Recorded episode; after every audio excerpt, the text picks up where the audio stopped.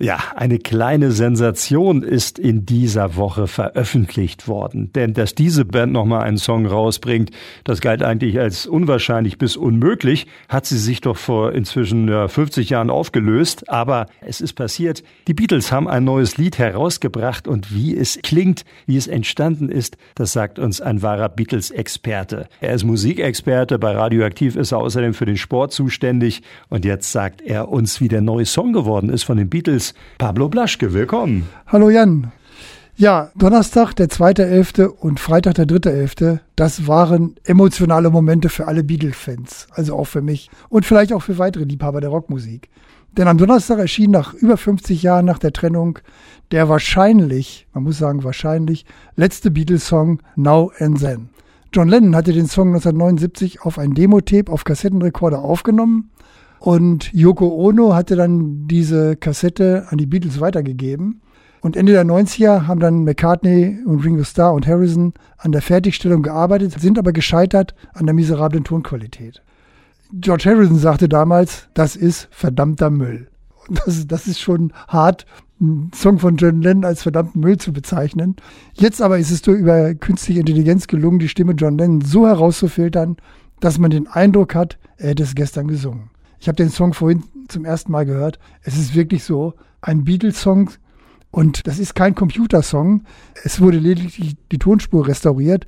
Also ein echter Beatles-Song. Eine schöne Ballade im Stil von Imagine und Yesterday mit John Lennon am Gesang, Paul McCartney, zweite Stimme, Ringo Starr, Schlagzeug. Das ist die neue Einspielung. Und George Harrisons Gitarrenpart aus den 90ern, als sie ja versucht haben, das mal wieder auf die Reihe zu kriegen.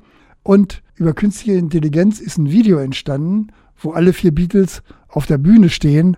Und ich glaube, da wird bei manchen sicherlich eine kleine Träne verdrückt werden. Also ich finde das irgendwie genial, dass man mit der heutigen Technik sowas noch zustande bringt. Oh, du hast es betont, KI war daran beteiligt, aber da ging es wirklich nur um die technischen Finessen, um also die Stimme daraus zu extrahieren, um das voneinander zu trennen. KI hat nichts mit der Komposition zu tun oder mit dem Text sondern das ist ein echter Beatles-Song. Du kennst sie alle. Du hast mehrfach die einzelnen Ausgaben der Alben zu Hause. Now and Then, also das muss ja was ganz Besonderes sein, jetzt wirklich ganz frisches Material der Beatles zu hören. Das ist frisches Material, aber auf einem Song, äh, ich habe den jetzt äh, nicht gefunden, den hat John Lennon auch mal bearbeitet, der hieß Miss You. Da hat er einige Teile von diesem Song wahrscheinlich schon verarbeitet, aber der ist auch meines Erachtens nie rausgekommen. Also es ist ein schöner Song, eine Ballade. Das ist halt John Lennon, wie er damals war in den 70er Jahren, Imagine-Stil und so weiter, dass dieser Song wieder aufgelebt ist. Es wäre wirklich schade, wenn er im Kassettenmüll verschwunden wäre. Kannst du inhaltlich was dazu sagen? Now and Then, worum geht es da? Ist es eine Liebesballade oder geht es vielleicht sogar um die Beziehung zu seinen Kollegen? Man ist der Meinung, dass es ein Lied war über seine Beziehung zu Paul McCartney wo er gesagt hat, jetzt sinngemäß, ich liebe dich heute und ich werde dich immer lieben, auch in späteren Zeiten. Denn die Beziehung von John Lennon und Paul McCartney war ja zum Ende der Beatles vor der Trennung nicht ganz problemfrei, sage ich mal. John Lennon damals schon mit Yoko Ono zusammen das war angeblich auch der Grund, weshalb die Beatles sich getrennt haben. Das ist nicht wahr. Das hat Paul McCartney mehrmals dementiert. Er sagte, Yoko Ono war überhaupt nicht dran schuld. Wir haben uns einfach wie ein altes Ehepaar auseinandergelebt. Nun ist dieser Song veröffentlicht worden. Man kann ihn hören, unter anderem auch gleich bei Radioaktiv. Wird der auch irgendwie herausgebracht als CD oder wie genau wird das da weitergehen mit Now and Then? Der Song wird einmal auf CD herausgebracht, aber am 10. November erscheinen Neuveröffentlichungen des roten und blauen Albums. Das waren ja Zusammenstellungen von fast allen Beatles-Songs.